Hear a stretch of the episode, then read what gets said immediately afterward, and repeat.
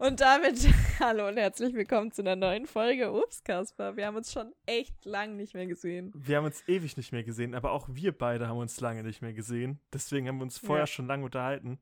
Wir haben gerade nämlich ein bisschen viel zu tun im normalen Leben. Wir schreiben beide unsere Bachelorarbeit und ich bin auch umgezogen und äh, jetzt sind wir auf jeden Fall wieder back für eu mit euch mit einer äh, neuen Folge.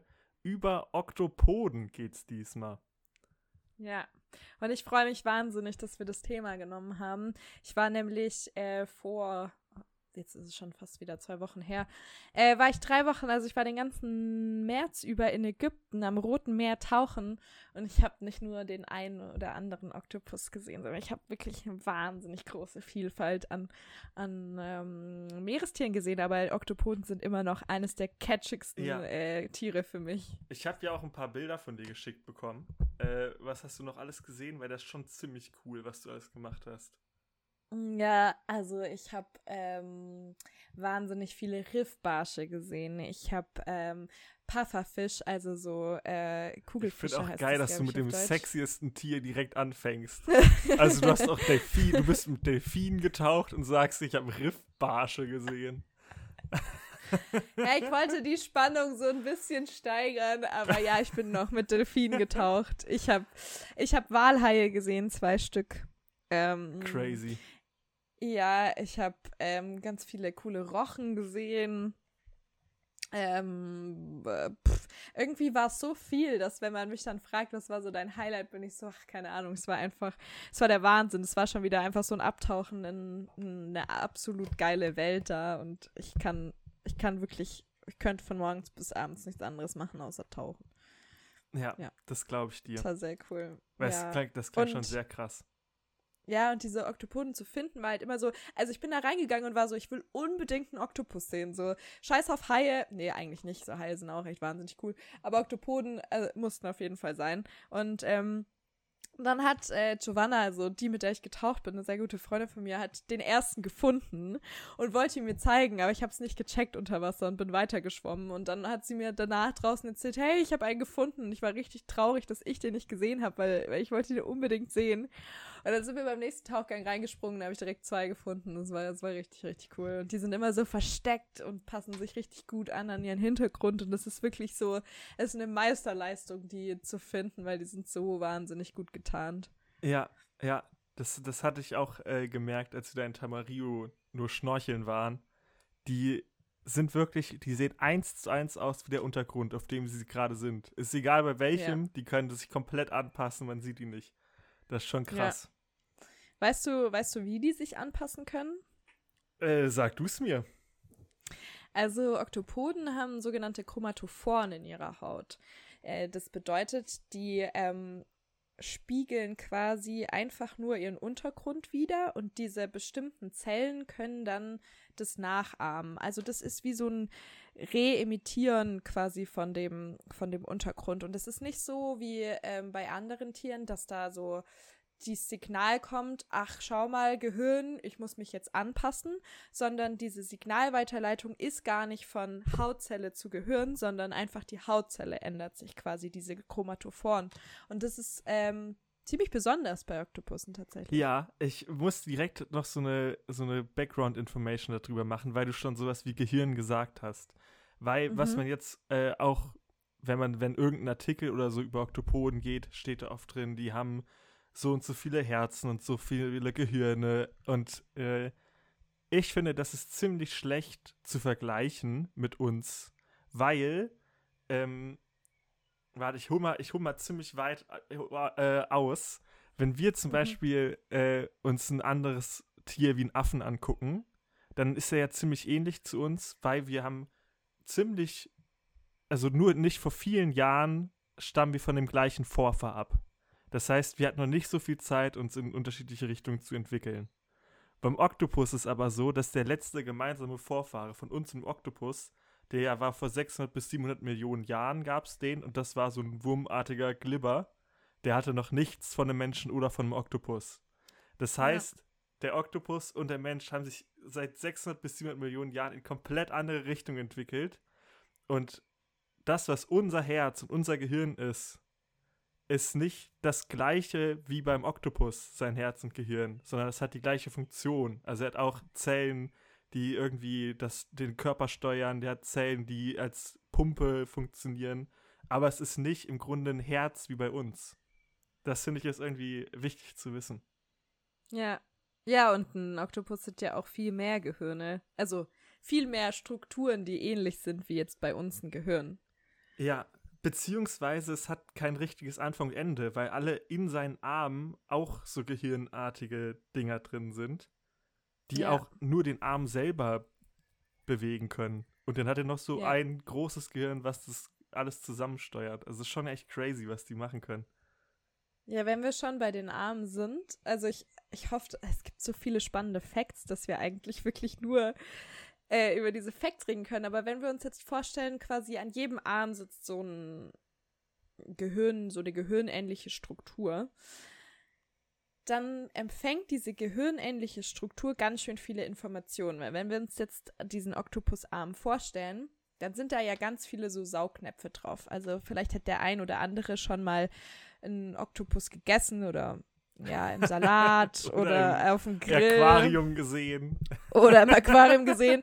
Aber ich hoffe auf jeden Fall, dass nach dieser Folge jedem klar ist, warum das vielleicht nicht so cool ist, einen Oktopus zu essen. Aber so, da kommen wir vielleicht später nochmal drauf. Zurück zu den Saugnäpfen, die ähm, vielleicht die einen oder anderen schon mal im Aquarium gesehen haben. Und zwar sind diese Saugnäpfe nicht nur daran, äh, dafür da, sich äh, an irgendwas festzuhalten, ähm, was sie auch ziemlich stark können, also die sind super saugstark. Äh, nee, die tun auch noch äh, schmecken. Also sie schmecken über ihre Saugnäpfe und tasten auch über die Saugnäpfe. Und dieser Geschmack, den sie quasi aufnehmen über diese Saugnäpfe, die sind, das ist super intensiv.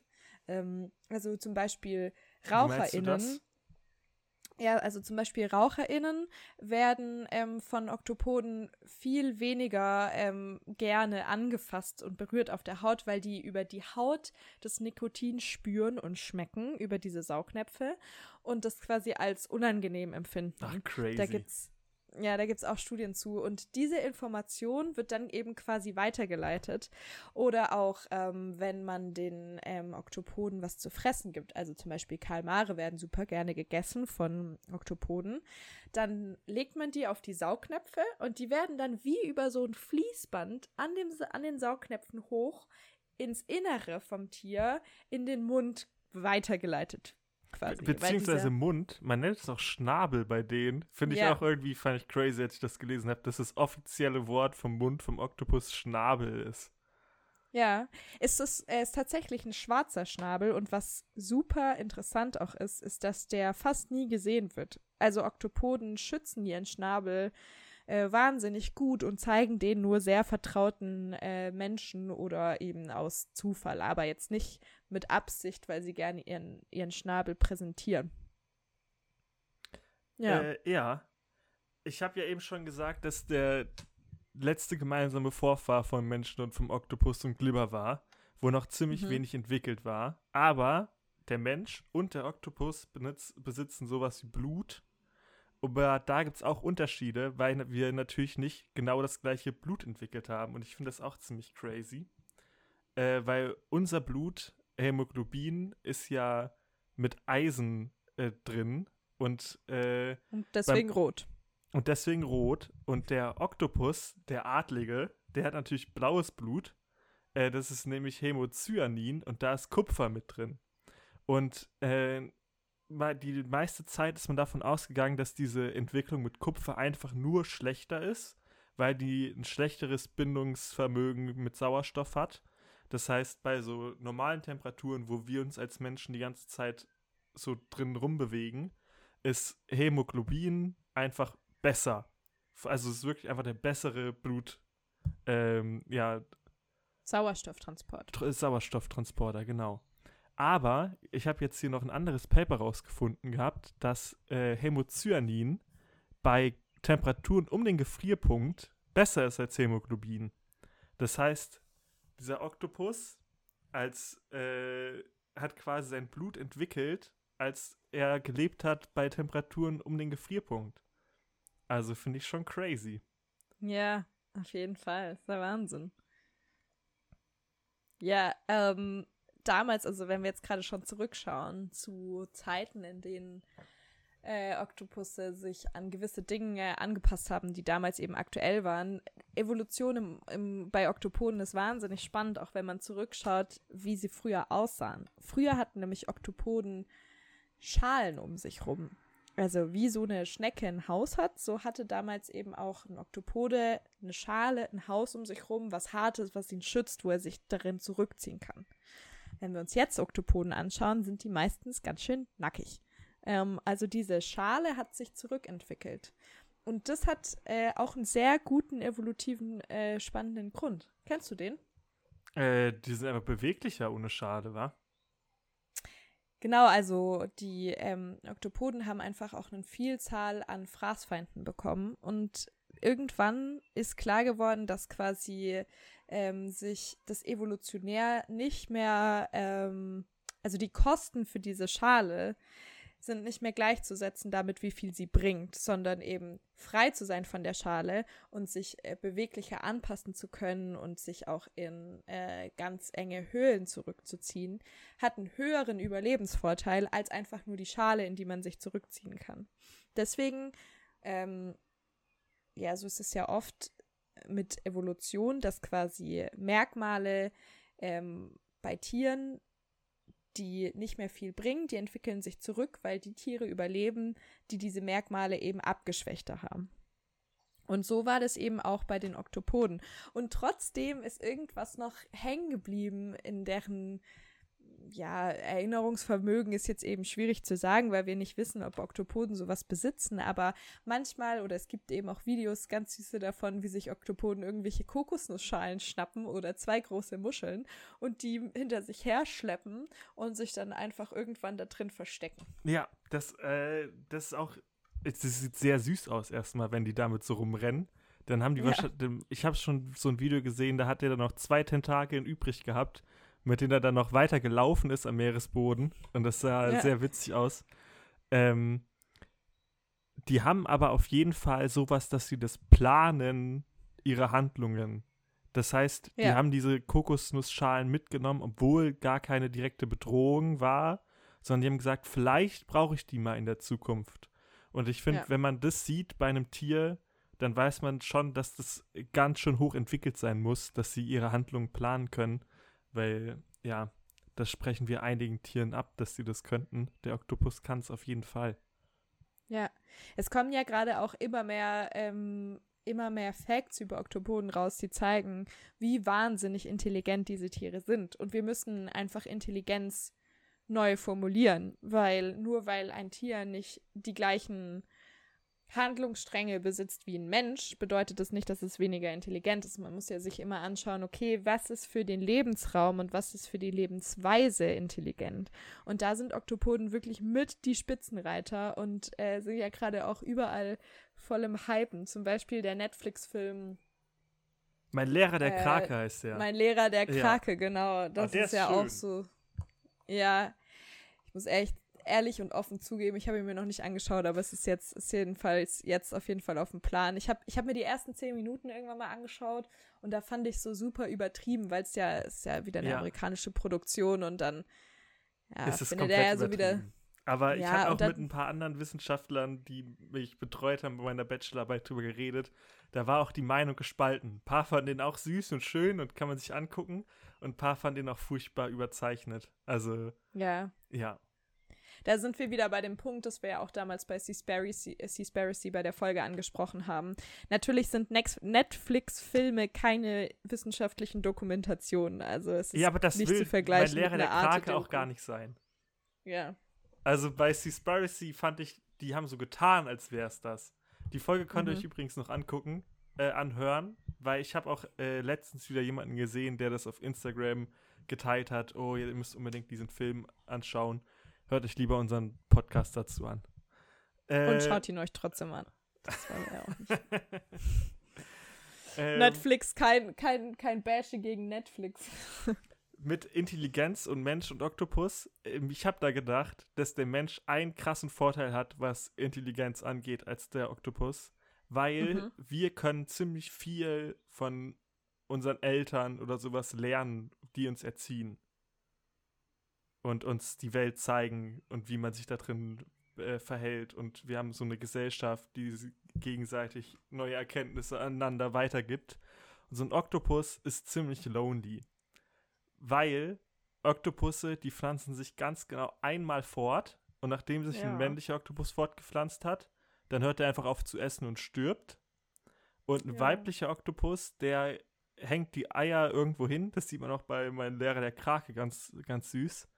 Ähm, und befächelt die quasi mit Luft, bis die Eier geschlüpft sind. Und das dauert so lange, dass der weibliche Oktopus dabei auch verhungert, weil er in der Zeit nichts isst. Und danach sind die ganz kleinen Oktopusbabys, die allermeisten schaffen es nicht, weil die noch winzig klein sind und einfach von anderen Tieren irgendwie äh, gefressen werden nebenbei. Aber die, die es schaffen, sind dann erstmal alleine für sich. Das heißt, sie können sich nicht irgendwie äh, ja, kulturell weiterentwickeln und irgendwie ihre Smartheit an die nächste Generation weitergeben. Die müssen sich irgendwie alles selber beibringen. Schon sad. Ja, sad, aber trotzdem auf der gleichen Seite ist doch das, was so wahnsinnig interessant ist. Also der Mensch ist ja auch zum Großteil nur so ein intelligentes Tier aufgrund unserer Kultur und aufgrund dessen, was uns weitergegeben wird. Ich meine, wir lernen so viel und schauen uns so viel davon ab und entwickeln uns dadurch weiter und denken uns, oh, das möchte ich besser machen als meine Eltern oder das bekomme ich von der Gesellschaft mit. Ähm, und ja. ein Oktopode hat es einfach nicht. Ja, und jetzt stell dir mal vor, du bist, du bist, als Baby alleine im Wald und dann vergleichen wir nochmal die Smartheit von dem Baby alleine im Wald mit dem Oktopus. Ja. Da, da wäre wahrscheinlich der Oktopus der Smartere. Also ja. nicht im Wald. Ich glaube, im Wald wäre der Oktopus ziemlich am Arsch. Das Coole ist, ähm, dass man mit den Oktopoden so ein bisschen ja auch spielen kann. Also hier vorab eine ganz große Warnung: niemals Meerestiere anfassen. Man weiß nie, ob äh, ein Tier nicht doch giftig ist, ob wir das damit verletzen, ob und das sind es auch uns einige zurecht giftige dabei, beißt ne? und angreift. Genau, ja, ja. Also wir wissen ja schon von einigen, dass sie sehr giftig sind. Zum Beispiel gibt es auch einen giftigen Oktopoden und zwar der blau ähm, geringelte. Ich weiß jetzt gar nicht, was der offizielle Name davon ist, aber der hat so blaue Kreise auf sich drauf und lebt in Indonesien ähm, oder in, in den Gewässern eben dort vor allem. Und äh, wenn der ist normalerweise super beigefarben, aber wenn der sich angegriffen fühlt, dann entwickelt der so blaue Ringe und zeigt so, ey, Achtung, nicht anfassen, ich habe da jetzt nicht so Lust drauf. Und der ist auf jeden Fall hochgiftig und kann auch tödlich sein für den Menschen. Worauf ich aber eigentlich raus wollte, ist, ähm, man kann so ein bisschen mit denen spielen und man kann also nicht anfassen, aber ich ja. habe einen angefasst in, in Ägypten und es war super cool, weil die Aber sich da dann so an deine auch, Haut. Dass der nicht böse ist. Genau, es war auch ein kleiner und ähm, ja, ich meine, ja, ich habe da ja auch ziemlich großes Interesse dran und wollte ihn nicht verletzen und habe dann einfach mal so ein bisschen ausprobiert. Naja, egal, auf jeden Fall habe ich so ein bisschen mit dem Oktopoden rumgespielt und äh, es ist voll witzig, weil dieses Gefühl, wenn die sich mit ihren Saugnäpfen an deiner Haut ansaugen, ähm, das, das, ist einfach voll cool und kribbelt so ein bisschen. Und in diesem Saugmoment hat der ja super viele Informationen über mich rausgefunden. Also ich, ich es interessiert mich mal voll irgendwie, wie so ein, äh, wie ich für so einen Oktopus schmeck und, und sich das anfühlt und mein Finger auf meine Haut und diese Wahrnehmung ist eine ganz andere. Und es war so, so interessant. Naja, auf jeden Fall muss man eben aufpassen, weil die versuchen sich dann an dich ranzuziehen. Und wenn es ein großer Krake ist ähm, oder ein großer Oktopode, dann ähm, kann das ja auch ziemlich blöd ausgehen, wenn man dann quasi nicht mehr da rauskommt. Aber ähm, das Problem eben ist, dass wenn sie nicht giftig sind, können sie dich eben beißen mit ihrem Schnabel. Also das ist das Gefährliche bei Oktopoden. Und ähm, ich finde es super interessant, weil Oktopoden oder der Riesenkrake oder sowas wird ja auch super oft in Filmen so als mystisches, böses Tier genannt, was irgendwie so ganze Fische, äh, ganze Fische, ganze Schiffe nach unten zieht und äh, die ganze Besatzung frisst und was weiß ich was. Ich finde es so interessant, dass so ein Tier, das eigentlich super intelligent und lieb und spielerisch ist, so vermüstigt wird, weil man einfach so wenig davon wusste. Ja, aber dieser, dieser Riesenkrake, der oft erwähnt wird, der ist eigentlich ein Kalmar und ja. das ist quasi äh, das Tier, was so aussieht wie Kraken im entferntesten Sinne und was am größten werden kann. Und das hat eine Spannweite von neuneinhalb Metern, kann das erreichen. Und ich glaube, wenn du jetzt so ein einfacher Seefahrer bist und auf deinem 5-Meter-Boot da über den Atlantik schipperst und dann kommt so ein 10 Meter Krake, ich glaube, dass man da schon ein bisschen Respekt vorhaben kann. Ja, aber der kommt ja gar nicht so. Also der lebt so weit in den Tiefen, dass es tatsächlich erst super selten gelungen ist, überhaupt Bilder davon zu kriegen. Und wenn, dann sind es auch nur sehr kurze Aufnahmen. Und ein, ich glaube, ein japanisches Schiff oder ein chinesisches Schiff hat auf jeden Fall mal so einen Riesenkalmar gefangen, aber der ist direkt gestorben anscheinend, als er dann auf der Wasseroberfläche dann auf dem Boot gelandet ist, weil der Druckunterschied einfach viel zu hoch war. Also diese Riesenkalmare sind ja auch nicht wirklich erforscht. Und ich glaube nee. nicht, dass so viele, wahrscheinlich hat da mal so ein Seefahrer so ein Ärmchen von gesehen und sich dann dabei in die Hose gemacht. Ja. Hätte ich. Hätte ich glaube, so auch. sind diese Horrorgeschichten entstanden, dass die irgendwo mal ja. was gesehen haben. Weil ja. so ein riesiges Tier kann ja schon äh, angsteinflößend sein. Ja. Ich hatte ja vorher auch erwähnt, dass eben Oktopoden auch Kalmare fressen. Ähm, und Oktopoden fressen sich auch teilweise gegenseitig, weshalb man auf gar keinen Fall jemals zwei Oktopoden gemeinsam in ein Aquarium setzen sollte, weil einer davon wird auf jeden Fall danach nicht mehr so happy sein. Ja. Ähm, auch bei, ja. Der, bei der Fortpflanzung nimmt das Männchen immer direkt Reis aus, weil es sonst Gefahr läuft, verletzt oder gegessen zu werden. Also ja. sie sind da schon nicht so nett zueinander. Man sollte auch generell Oktopoden ähm, nicht in ähm, Aquarien setzen, also nicht in zu kleine auf jeden Fall.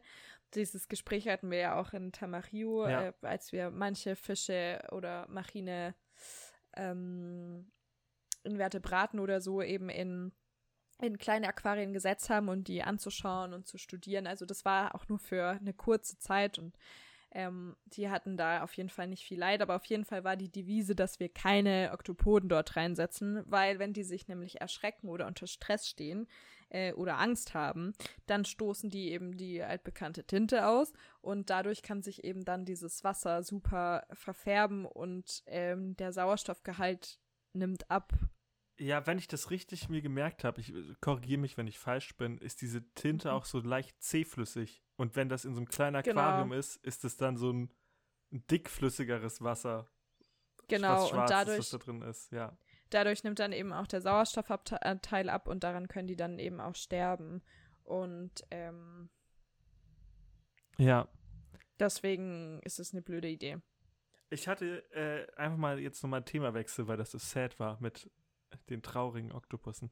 Äh, ich habe nämlich noch ein Beispiel für diese konvergente Evolution und ich finde, das ist das krasseste Beispiel. Ich habe das ja eben schon mit dem Blut gesagt, was sich unterschiedlich entwickelt hat, aber am Ende beides Blut ist.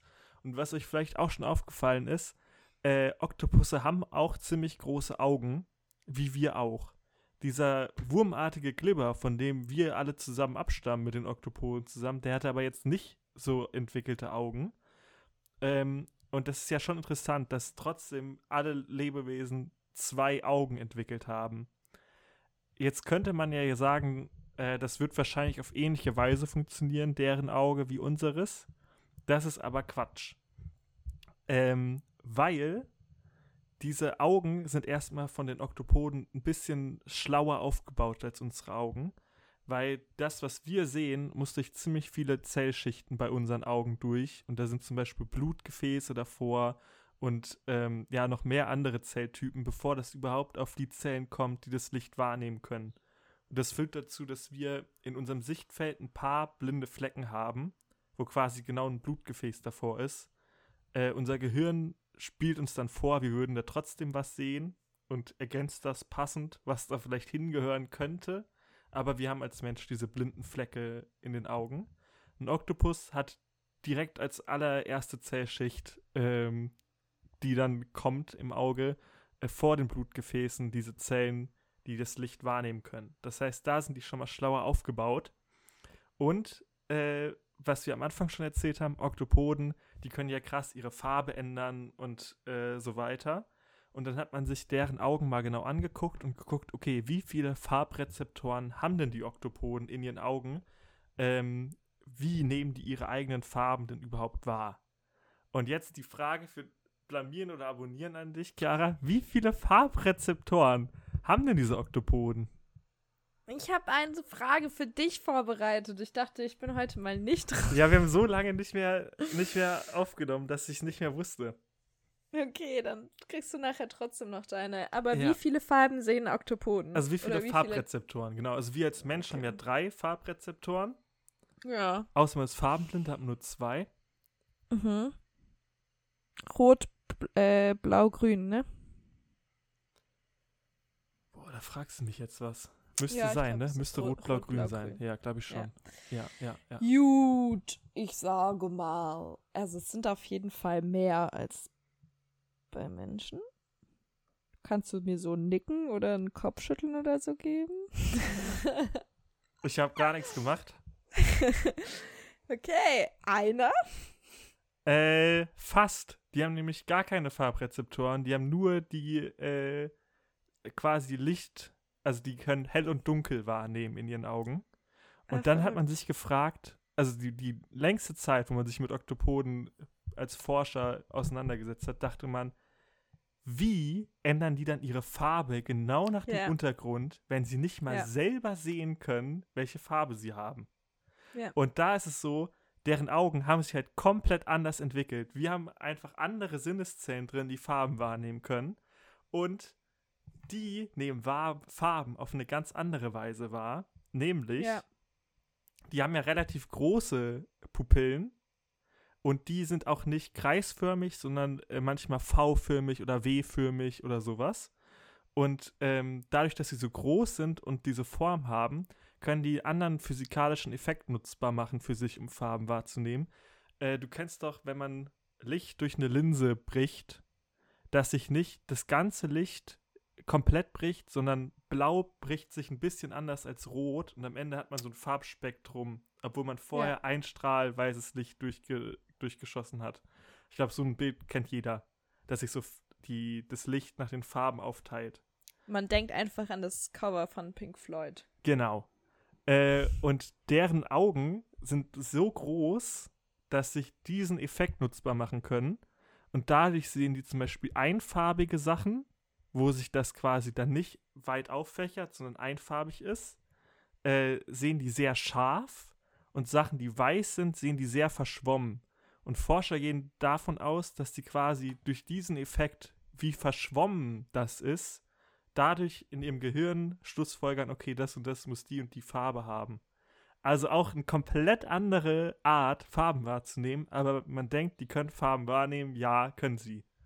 Aber Wahnsinn. schon crazy, weil Ja. das hat rausgefunden, hat man diese Hypothese 2016. Und vorher dachte man, fuck, die sind einfach, die sehen keine Farben. Also sieht man noch, wie viel wir rau am rausfinden sind als Menschheit. Und Ja. das meiste wissen wir noch nicht.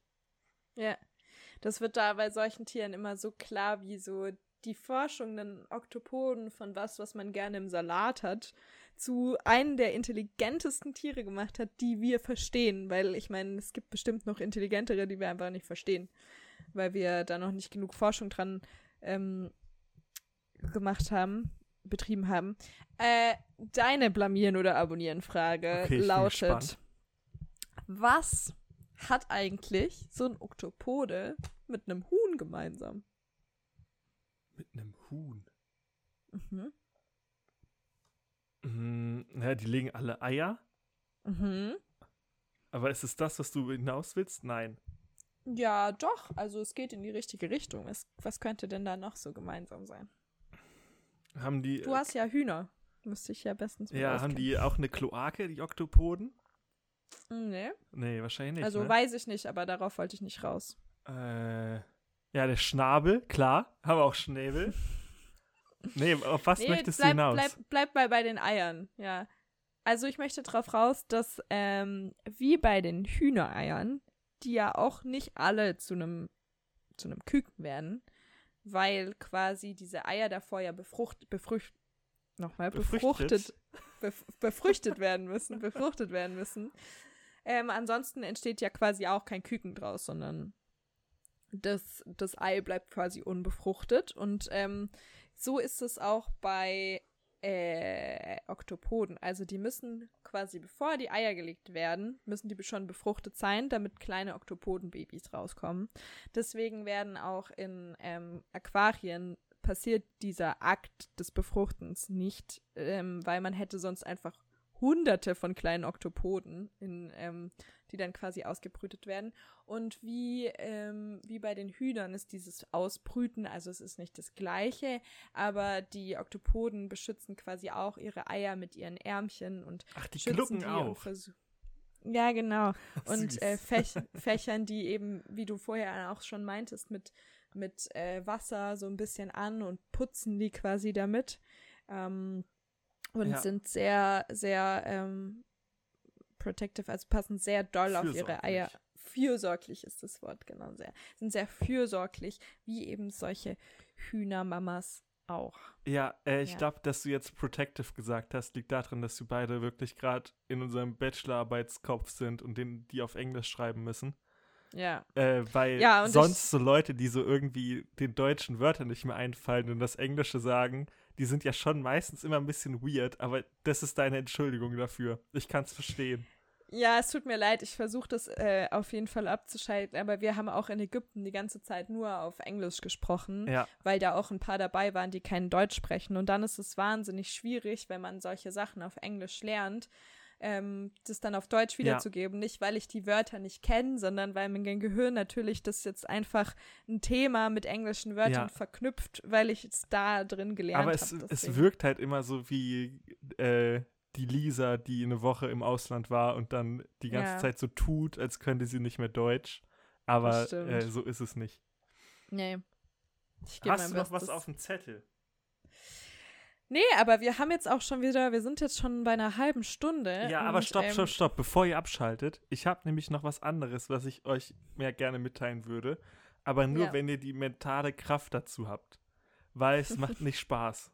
Also ich äh, habe nämlich mir mal genauer angeguckt, was beim IPCC-Bericht, der im März rauskam, da so drin stand, weil Jetzt musst du erstmal noch erklären, was der IPCC-Bericht ist. Richtig.